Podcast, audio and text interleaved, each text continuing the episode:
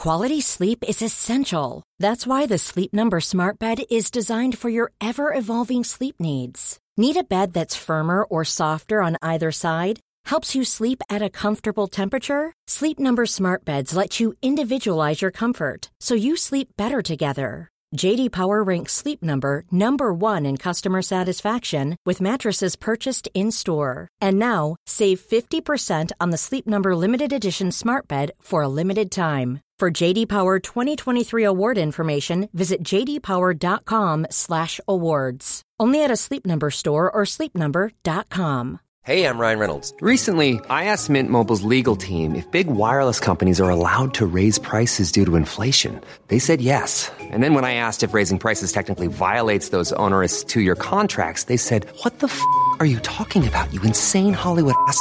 So to recap, we're cutting the price of Mint Unlimited from $30 a month to just $15 a month. Give it a try at mintmobile.com slash switch. $45 up front for three months plus taxes and fees. Promo rate for new customers for limited time. Unlimited more than 40 gigabytes per month. Slows. Full terms at mintmobile.com. Bonjour à tous et bienvenue sur Cosmos. Si nous revenons toujours à la Grèce, c'est parce qu'à travers les siècles, elle continue à nous parler. C'est parce que malgré la distance qui nous sépare d'elle, elle n'a pas encore fini de nous délivrer son message. D'une certaine manière, les dieux et les héros n'ont pas totalement disparu. Ils continuent à vivre en nous. Et l'écho de leurs exploits résonne encore comme du fond d'un âge perdu. Si les noms de Zeus ou d'Aphrodite, d'Achille ou d'Hector, de Patrocle ou de Priam reviennent pour visiter nos rêves, c'est parce que nous continuons à voir en eux des réponses à nos questions, des remèdes à nos angoisses, qui malgré le temps et l'espace sont toujours les mêmes que celles des hommes qui vécurent il y a trois mille ans. La technique moderne et la médecine ont changé notre mode de vie, certes, mais elles n'ont pas su répondre à notre soif de connaissance et à notre insatiable désir de sagesse. Nous avons fait du monde un village global, parfaitement transparent et organisé, mais nous n'avons pas pour autant apaisé notre besoin de transcendance et de croire en quelque chose qui nous dépasse et nous transporte.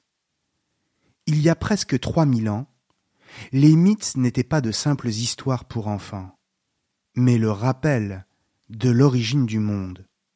Il faisait vibrer les hommes qui les écoutaient et donnait un sens à leur vie. Peut-être est-ce pourquoi un texte comme l'Iliade rayonne encore des feux d'une éternelle jeunesse, comme si, à chaque fois qu'on l'évoquait, les hommes l'entendaient comme si c'était la première fois. L'Iliade est un poème long de quinze mille six cent quatre-vingt-treize vers et composé de vingt-quatre chants, attribués au poète Homère.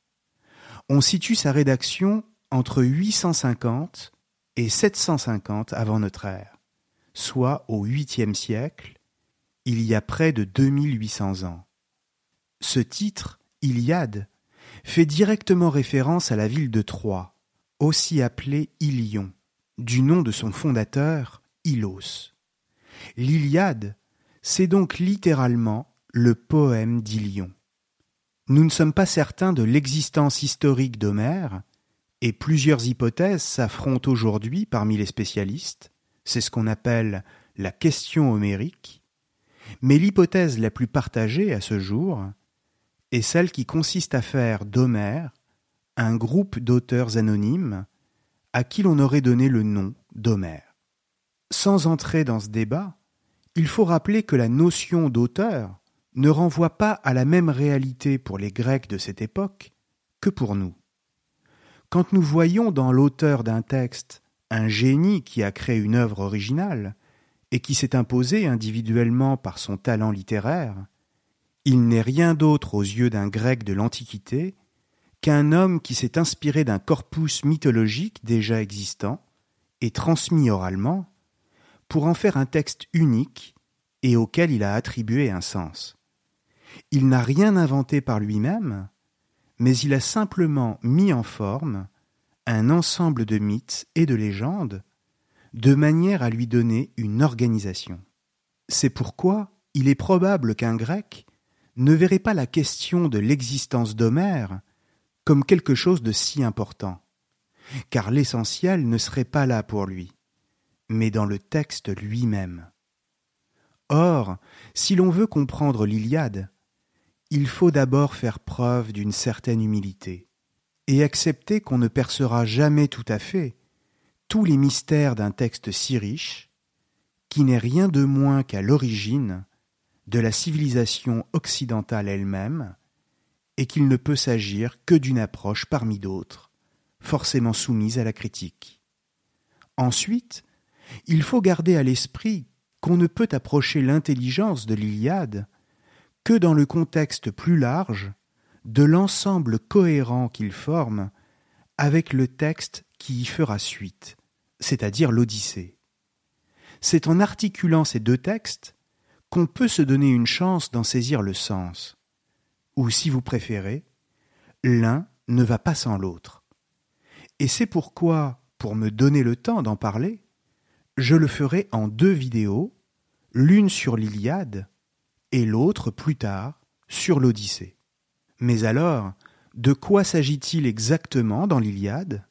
Car autant nous avons tous une idée approximative du contenu de cette œuvre capitale, même sans l'avoir lue, autant nous allons devoir nous rendre à l'évidence que le cinéma nous a souvent détournés à notre insu de la signification de ce texte et même a fait croire au grand public qu'un certain nombre d'épisodes mythologiques s'y trouvaient, alors qu'ils en sont totalement absents.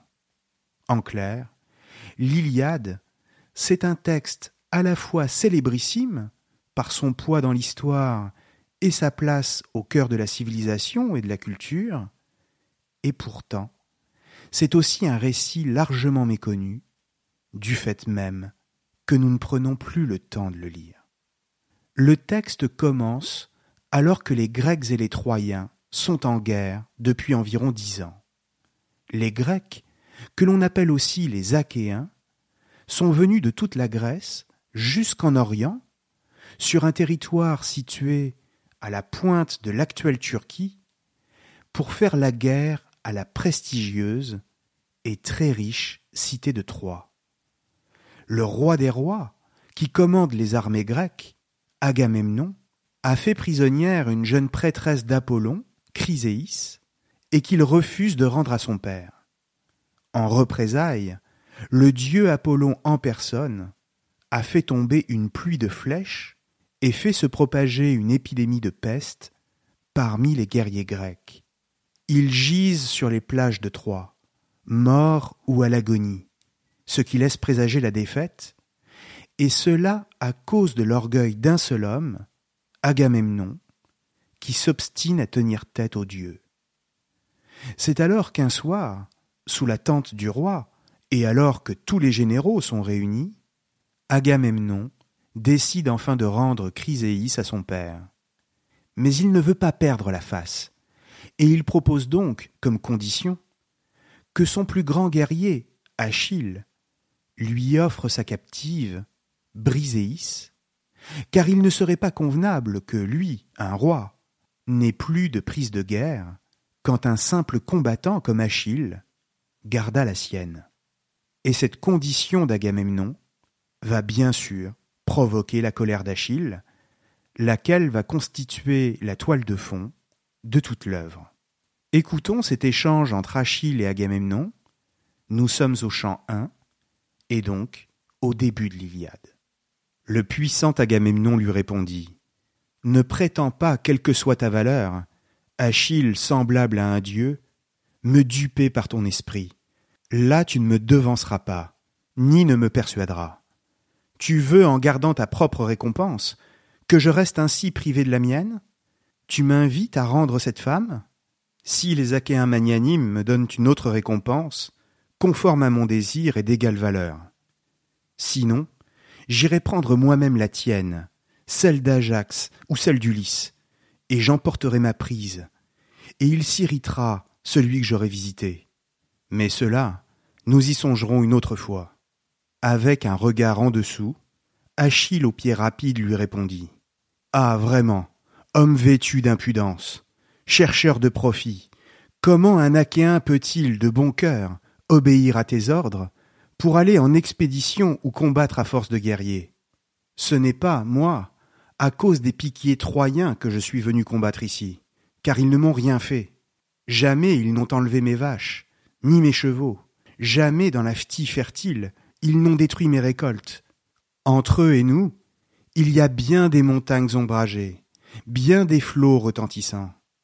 C'est toi, homme très impudent, que nous avons suivi, afin de te plaire, tâchant de tirer satisfaction pour Ménélas, et pour toi, chienne de face des Troyens. De cela tu ne t'inquiètes, ni ne te soucies, et tu menaces de m'enlever toi-même la récompense pour laquelle j'ai tant peiné, et que m'ont donné les fils d'Achéens Jamais ma récompense n'égale la tienne, quand les Achéens détruisent une ville troyenne bien peuplée. La plus grande part de la guerre, aux chocs nombreux, ce sont mes mains qui la font. Mais que vienne un partage de butin? À toi la récompense de beaucoup la plus grande, à moi une petite, mais à laquelle je tiens, et que j'emporte à mes vaisseaux, après m'être fatigué à combattre. Toutefois, maintenant je vais partir pour l'Afti, car il vaut bien mieux retourner chez moi sur mes vaisseaux recourbés. Je ne pense pas pour toi rester ici, sans honneur, à te gagner biens et richesses. Agamemnon, roi de guerriers, répondit Fuis donc, si ton cœur t'y pousse. Ce n'est pas moi qui te prierai de rester à cause de moi. Fin de citation. C'est donc ainsi que commence la colère d'Achille. Et l'on comprend que tout le texte porte d'abord et avant tout sur les affects de haine et de colère des hommes, et plus précisément sur la violente colère du héros Achille contre le roi des Grecs, mais aussi plus tard contre les Troyens. Il s'agit d'abord d'une démonstration de ce dont les hommes sont capables, d'une description de leur violence. Achille, mis devant l'obligation d'obéir au roi Agamemnon, par l'intervention de la déesse Athéna, décide de faire appel à Zeus, le dieu des dieux, pour contrecarrer les plans du roi. Il demande que la victoire soit donnée aux Troyens. Mais lui-même, protégé par ses soldats, fidèles et admiratifs, se retire sous sa tente et décide de ne plus combattre, de laisser les Grecs perdre la guerre. La colère du héros se traduit donc d'abord par son refus de prendre part au combat. Et dans cette situation, les Grecs n'ont plus aucune chance de l'emporter. Simplement, un événement imprévu va pousser Achille à revenir. La mort de son ami Patrocle sous les coups combinés d'Apollon et d'Hector. Hector, c'est le prince de Troie, celui dont le courage et la force sont au service de sa cité et de ses concitoyens. En ce sens, il ressemble à Achille car c'est lui aussi un guerrier, tout en étant très différent du fait que la gloire qu'il vise, il ne la recherche pas pour lui-même, mais pour autrui. Il est noble au plus haut sens du terme, c'est-à-dire désintéressé, et représente un héroïsme sans doute plus grand que celui d'Achille. Celui-ci, fou de colère, après avoir appris la mort de Patrocle, vient provoquer le prince troyen en combat singulier et le tue sous les remparts de Troie. Mais comme sa colère n'est pas encore apaisée, Achille attache le corps de son ennemi par les chevilles et le traîne derrière son char, ce qu'il continuera à faire pendant plusieurs jours, en proie à la détresse, autour du tombeau de Patrocle. Comprenons bien que cela constitue une offense suprême non seulement faite à la mémoire d'Hector, mais aussi aux dieux, car les rites funéraires ne sont pas respectés. Pour que ces rites aient lieu, il faudra d'abord l'intervention de Priam, roi de Troie et père d'Hector, lequel viendra de nuit réclamer à Achille, en le suppliant, le corps de son fils. Le texte se termine donc sur cette scène, au chant 24, et on voit qu'il n'y est pas fait mention de l'épisode du cheval de Troie, de la prise de la ville, et encore moins de la mort d'Achille. L'Iliade ne raconte donc pas la chute de Troie, ni la guerre de Troie elle-même, mais seulement quelques jours de celle-ci, vers la fin, et s'organise autour de la figure d'Achille. Tous ces événements font bel et bien partie du mythe et s'inscrivent dans la tradition mythologique, mais ils ne sont pas racontés par Homère dans l'Iliade. En d'autres termes, c'est bien la colère d'Achille qu'Homère choisit comme le pivot de son récit. Mais alors, qui est Achille exactement? Que pouvons-nous apprendre de son parcours? Et surtout, quelle valeur incarne-t-il? Pour le comprendre, il faut reprendre le mythe dès le début, et donc bien avant l'Iliade, tel qu'il nous est raconté par l'helléniste Jean-Pierre Vernant dans son très beau livre et écrit si simplement L'univers, les dieux, les hommes, récit grec des origines. Achille est le fils d'une déesse, Thétis, dont Zeus, le dieu des dieux, était lui-même tombé amoureux. Simplement, il avait été prévenu que s'il la séduisait et que s'il avait un fils avec elle, le rejeton serait meilleur que son père en tout point et prendrait sa place. Alors, prudent, Zeus renonça à la belle Thétis et prit le parti de la marier à un mortel du nom de Pelée. C'est donc l'histoire d'un déclassement pour la déesse, qui se voit obligée de descendre de l'Olympe et d'épouser un homme qu'elle n'aime pas. Mais comprenons bien que c'est une manière pour Zeus de renvoyer sur l'humanité le lourd fardeau de la succession, c'est-à-dire le poids de chaque nouvelle génération qui vient disputer sa place au père et lui contester son autorité. La discorde entre les générations sera un problème qui ne concernera donc que les humains. Ce qui est d'importance ici, car Zeus tient son pouvoir d'avoir renversé son propre père, Chronos, qui lui-même avait combattu le sien, Ouranos. Cette fois, Zeus est assuré qu'une telle chose ne lui arrivera pas à lui. Mais on voit que le malheur des générations s'inscrit d'emblée dans l'union des êtres humains entre eux, et qu'ainsi tout mariage est à la fois une fête et la préparation d'un malheur à venir. Or, précisément, il se trouve que pendant la noce de la déesse Thétis et de Pelée, un incident va avoir lieu. Eris, la déesse de la discorde, que bien entendu personne n'avait invitée, fait néanmoins une apparition remarquée. Fidèle à sa vocation, elle dépose sur la table du banquet une pomme en or sur laquelle figure l'inscription à la plus belle. Si bien que toutes les déesses présentes à la noce, en l'occurrence Héra, Aphrodite et Athéna, s'avancent pour réclamer ce qui, selon chacune d'entre elles, lui revient de droit, puisque chacune pense évidemment être la plus belle. Et c'est ainsi que commence une terrible rivalité. À partir de là, sautons quelques épisodes pour aller tout de suite à l'essentiel. Bien des années plus tard, le jeune Paris, fils de Priam, le roi de Troie, est nommé pour désigner celle à qui doit revenir la pomme. À cet instant, chacune des déesses lui fait la promesse de lui offrir quelque chose s'il la choisit elle, soit la gloire, soit l'autorité et le pouvoir, soit enfin la possibilité de séduire et d'enlever la plus belle femme du monde, Hélène de Sparte. Cette promesse, c'est Aphrodite qui l'a fait à Paris, et c'est pourquoi c'est à elle qu'il choisit de donner la pomme. Le résultat, c'est qu'il enlèvera Hélène et qu'il poussera les Grecs a déclaré la guerre à Troie. On voit donc comment le conflit trouve son origine dans le mariage de Thétis et de Pelée.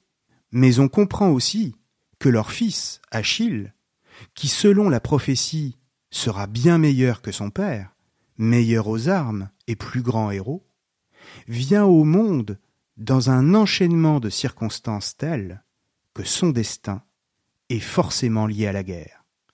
Il est né pour la guerre. Et c'est pourquoi il n'est pas n'importe quel guerrier, mais le plus puissant et le plus valeureux de tous.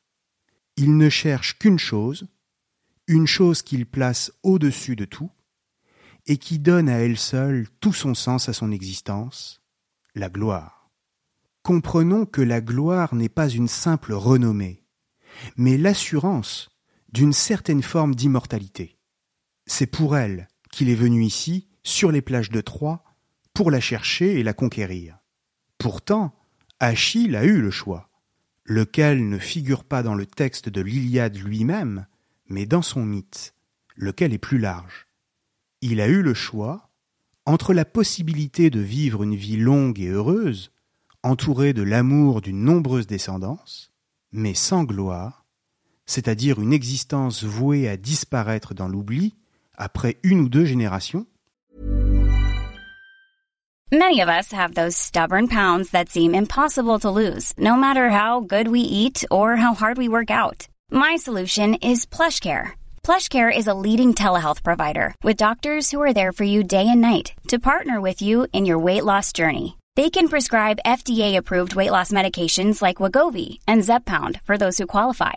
Plus, they accept most insurance plans. To get started, visit plushcare.com slash weight loss. That's plushcare.com slash weight loss. A lot can happen in three years, like a chatbot may be your new best friend. But what won't change? Needing health insurance. United Healthcare Tri Term Medical Plans, underwritten by Golden Rule Insurance Company, offer flexible, budget friendly coverage that lasts nearly three years in some states. Learn more at uh1.com. Quality sleep is essential. That's why the Sleep Number Smart Bed is designed for your ever evolving sleep needs. Need a bed that's firmer or softer on either side? Helps you sleep at a comfortable temperature? Sleep Number Smart Beds let you individualize your comfort so you sleep better together. JD Power ranks Sleep Number number 1 in customer satisfaction with mattresses purchased in-store. And now, save 50% on the Sleep Number limited edition Smart Bed for a limited time. For JD Power 2023 award information, visit jdpower.com/awards. Only at a Sleep Number store or sleepnumber.com. Millions of people have lost weight with personalized plans from Noom, like Evan, who can't stand salads and still lost 50 pounds. Salads, generally, for most people, are the easy button, right? For me, that wasn't an option. I never really was a salad guy. That's just not who I am. But Noom worked for me. Get your personalized plan today at Noom.com. Real Noom user compensated to provide their story. In four weeks, the typical Noom user can expect to lose one to two pounds per week. Individual results may vary. et une vie courte et sans amour, mais glorieuse, une vie dont la totalité des hommes sur cette terre se souviendrait jusqu'à la fin des temps. En ce sens, comprenons bien que si la tradition mythologique, comme le texte d'Homère, ne sont pas des sources philosophiques au sens strict, il est néanmoins certain qu'ils commencent à préparer le terrain pour la naissance prochaine de la philosophie elle-même. Pourquoi? Eh bien parce qu'en l'occurrence, le choix d'Achille est un choix entre deux modes de vie, lesquels reviennent, ni plus ni moins, qu'à poser la question de la vie bonne. En clair, quelle est la vie la plus souhaitable, celle qui nous rendra le plus heureux? C'est la question de l'eudémonisme, c'est-à-dire de la quête du bonheur, qui est en jeu ici, et cela même si Achille y répond à la manière du héros grec traditionnel, en préférant la gloire et l'honneur plus que la sagesse et l'amour.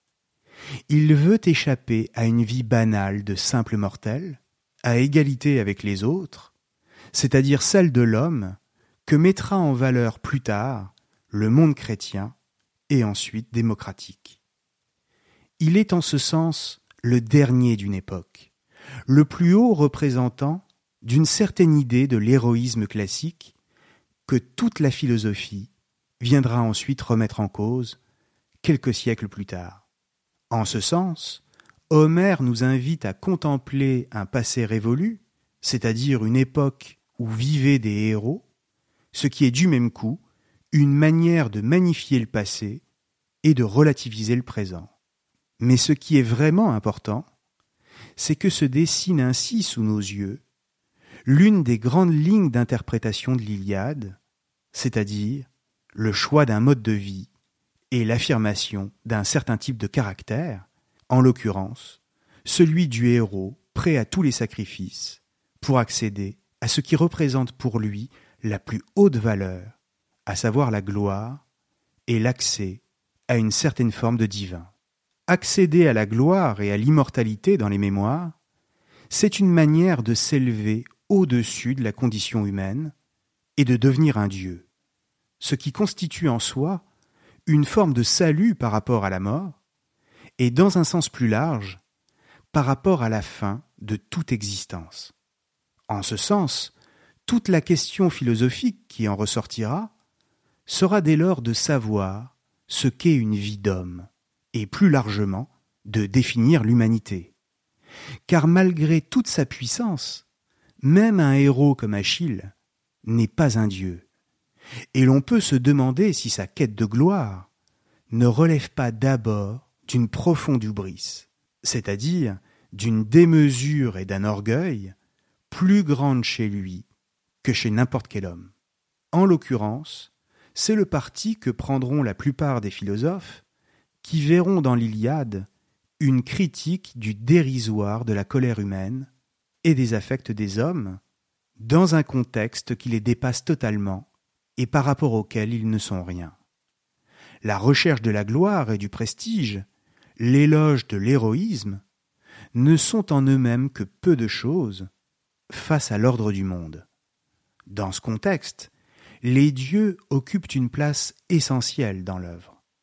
Ils témoignent d'un ordre cosmique et d'une hiérarchie qui donne sa structure à un univers dans lequel le héros qu'est Achille prend place, ainsi que le système de valeurs dont il est le représentant. Face à cet ordre divin, la vie des hommes n'a strictement aucune importance, car ils ne sont que les instruments de la réalisation des volontés divines, et de la force tragique d'un cosmos qui les dépasse. Même Achille n'étant lui-même qu'un instrument dans les mains des dieux.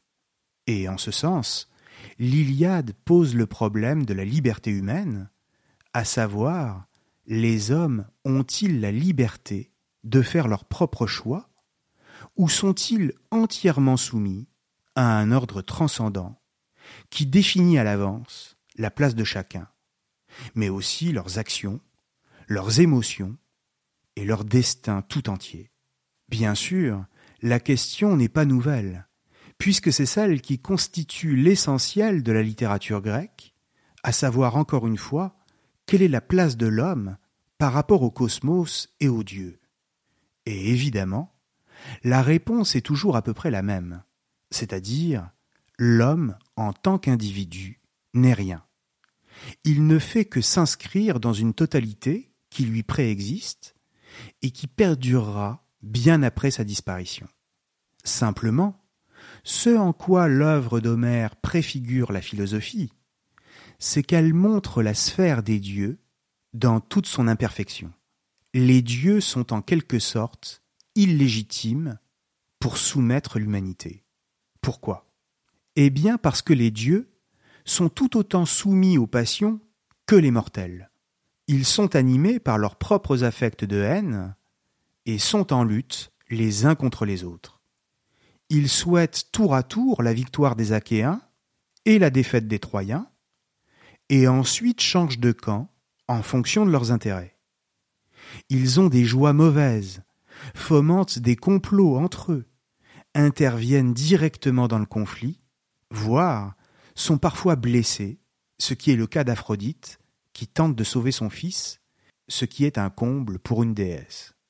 D'une certaine manière, ils ressemblent aux humains, si bien qu'on pourrait dire que c'est eux qui ont été faits à l'image de l'homme, et non l'inverse.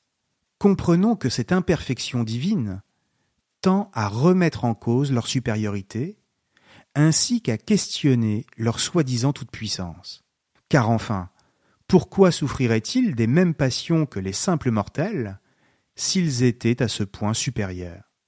En d'autres termes, ce que révèle l'Iliade, ce qu'elle met en lumière, c'est non seulement la volonté de certains hommes de se distinguer du commun des mortels par la conquête de la gloire et la volonté de s'élever au divin, comme on l'a vu tout à l'heure, mais aussi, et peut-être surtout, le manque de sens qu'une telle démarche peut avoir quand les dieux, en eux-mêmes, ne sont rien d'autre que des êtres sans sagesse et sans grandeur véritable. C'est la thèse que soutient notamment l'helléniste Judith Pérez dans son livre Apprendre à philosopher avec Homère. Elle explique que l'Iliade est une rupture avec les dieux du polythéisme, c'est-à-dire des dieux multiples et représentés de manière anthropomorphique, pour mieux replacer l'homme face à lui-même et l'amener à s'interroger. Ainsi, si les dieux sont imparfaits et qu'ils se jouent des hommes pour les conduire à leur perte, et cela pour des raisons insignifiantes, qui ne relèvent que de leur démesure à eux, démesure au carré en quelque sorte, puisqu'ils sont des dieux, alors pourquoi continuer à les écouter Pourquoi les suivre, leur obéir, et surtout vouloir s'élever à leur immortalité? En ce sens, Homère pointerait du doigt le manque de sens d'un cosmos théocentré, c'est-à-dire où les dieux sont tout, et les hommes quantité négligeable. Or, la démarche de remise en cause de l'ordre divin, de contestation du pouvoir des dieux, et même d'émancipation par rapport à eux, c'est celle qu'engagera la philosophie, à commencer par Socrate, jusqu'à la modernité. À cet égard, Platon fera néanmoins figure d'exception et dira qu'il faut exclure Homère de l'éducation des citoyens, ce qui peut paraître pour le moins étrange. Pourquoi Platon dit-il cela, notamment au livre 2 de la République? Eh bien parce que placé devant la nécessité d'imaginer une cité idéale, avec des citoyens vertueux, Platon accuse Homère de donner une vision beaucoup trop critique des dieux, et que cela ne peut avoir que des conséquences catastrophiques pour la stabilité de la cité. Platon est une sorte de conservateur, dirait-on aujourd'hui. Mais ce qui est certain, c'est qu'il voit bien le potentiel contestataire que représente l'œuvre d'Homère. Pour le poète, les dieux seraient comme des miroirs déformants, dans lesquels l'homme se verrait tel qu'il n'est pas, c'est-à-dire immortel, afin qu'il en vienne à se demander par lui-même le sens qu'il souhaite donner à sa propre vie. Il s'agit donc, pour Homère, de faire appel entre les lignes, et sans le dire explicitement, à la raison humaine, afin de mettre un terme à l'idéalisation des dieux et d'amener l'homme à cesser de se définir en fonction du divin, mais relativement à lui seul. Si je ne suis pas immortel, alors que vais-je faire de mon existence à partir du moment où les dieux ne sont pas forcément de bons conseillers? C'est à moi, en tant qu'homme, qu'il revient de le décider. Dans ce contexte, Achille, qui reste malgré tout la figure du héros, n'est pas forcément montré comme une figure que l'on peut envier. Il est admirable à de nombreux égards, mais il demeure un homme colérique et intempérant, qui ne veut qu'une seule chose, c'est de ne jamais rester à sa place. Et en ce sens, ce n'est sûrement pas pour rien si, comme nous le verrons plus tard, quand j'aborderai l'Odyssée, qu'il avouera lui-même à Ulysse, qui viendra le visiter dans le royaume des morts, qu'il s'est trompé de vie et qu'il aurait dû choisir l'existence d'un simple bouvier. C'est un aveu posthume qui donnera tout son sens à l'idée qu'il ne faut pas voir en lui un exemple. Ou si vous préférez, cela serait une lecture beaucoup trop simple de l'Iliade, pour ne pas dire fausse, que de penser qu'Achille nous est donné comme un modèle, alors qu'il est beaucoup plus probablement l'exemple type de l'homme qui, dominé par ses affects, fait les mauvais choix et en vient à passer à côté de sa vie. Celui qui a accumulé le plus de gloire, qui s'est élevé au-dessus du commun des mortels, qui a inscrit son nom au panthéon des héros, cet homme, s'est trompé, tout simplement parce qu'il n'est pas parvenu à maîtriser ses propres pulsions. Dans le débat qui habite Achille, comme tout être humain, au fin fond de sa conscience, c'est sa colère qui l'a emporté sur sa raison.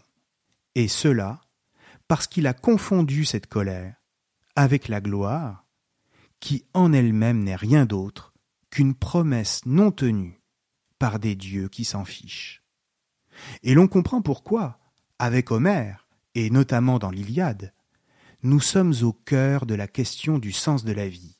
Comment agir, et surtout comment vivre une vie bonne, ce qui revient à demander au préalable qu'est-ce qu'une vie bonne? Celle qui vise la gloire ou celle qui ne demande rien d'autre que de vivre dans la paix, c'est-à-dire précisément ce à quoi Achille a renoncé. Simplement, tout cela ne veut pas dire non plus qu'Achille soit sans générosité. Mais sa générosité ne viendra qu'à la fin, c'est-à-dire au terme d'un parcours par lequel le héros va surmonter sa colère l'espace d'un instant pour enfin faire un geste d'humanité.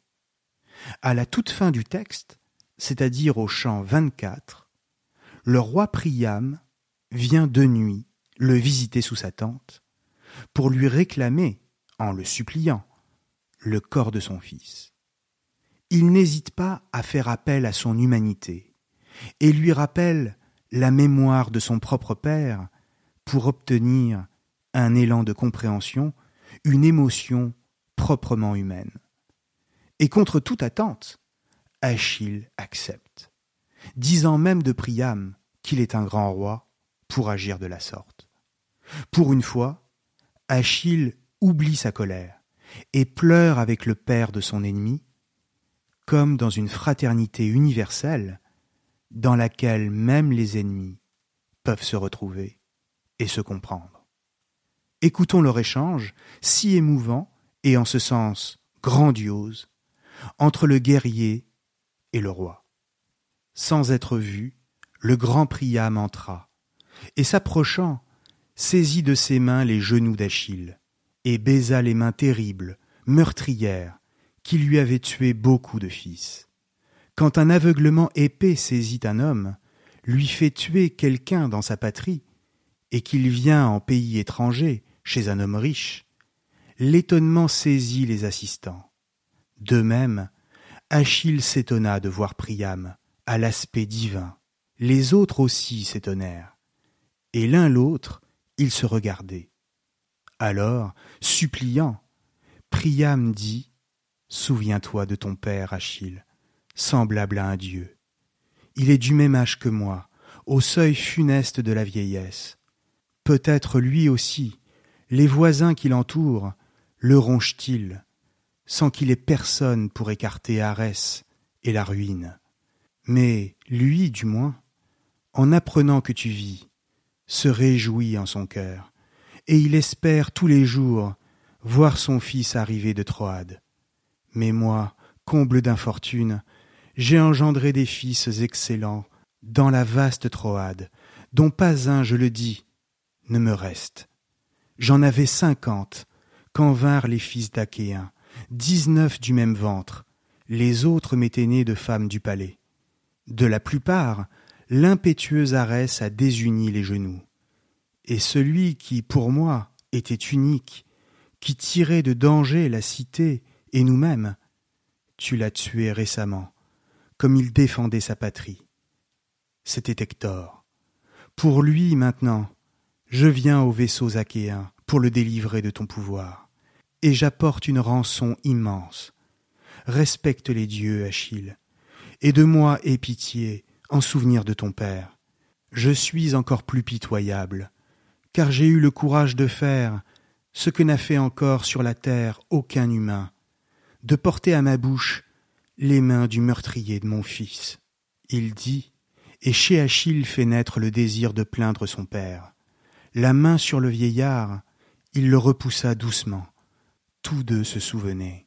L'un d'Hector meurtrier, et il pleurait abondamment, prosterné aux pieds d'Achille. Achille, lui, pleurait son père, parfois aussi Patrocle, et leurs gémissements s'élevaient par la maison. Mais quand le divin Achille se fut satisfait de plaintes, et que le désir lui en fut venu de ses entrailles et de ses membres, soudain il s'élança de son trône, releva le vieillard de sa main, et plaignant sa tête blanchissante, son menton blanchissant, il lui adressa ces mots ailés. Ah malheureux, tu as certes souffert bien des maux en ton cœur. Comment eus-tu le courage de venir aux vaisseaux achéens, tout seul, sous les yeux de l'homme, de moi, qui t'ai tué bien des fils excellents Il est donc de fer ton cœur? Mais allons, assieds-toi sur ce trône, et nos douleurs, de toute façon, laissons-les reposer en notre âme, malgré notre affliction. Fin de citation. Alors, ne croyons pas que l'attitude d'Achille changera et qu'il oubliera sa quête d'immortalité. Mais cette entrevue par laquelle Homère met un terme à son récit nous permet peut-être de mieux comprendre son véritable projet. D'une certaine manière, Homère soulève ici le voile sur la sagesse dont les hommes peuvent se montrer capables. Mais il ne le soulève qu'à peine, et il nous faudra attendre la suite, c'est-à-dire l'Odyssée, et les aventures d'un autre héros, Ulysse, pour faire apparaître la vérité de son propos. En l'occurrence, il s'agira de définir une autre manière d'envisager l'existence, voire une autre forme d'héroïsme. La question et de savoir comment mener sa vie dans un monde où la gloire ne suffit plus et où les dieux ont déçu. Et pour y répondre, il faudra envisager une voie qui ne soit pas un simple lot de consolation, mais une véritable réponse à l'angoisse de l'homme face à la mort. Enfin, il faudra se demander comment accepter la perspective d'une existence obscure et anonyme qui ne nous offre, en apparence, aucune forme de salut, ni la gloire, ni la vie éternelle promise par les dieux. Tels sont les enjeux qui nous attendent.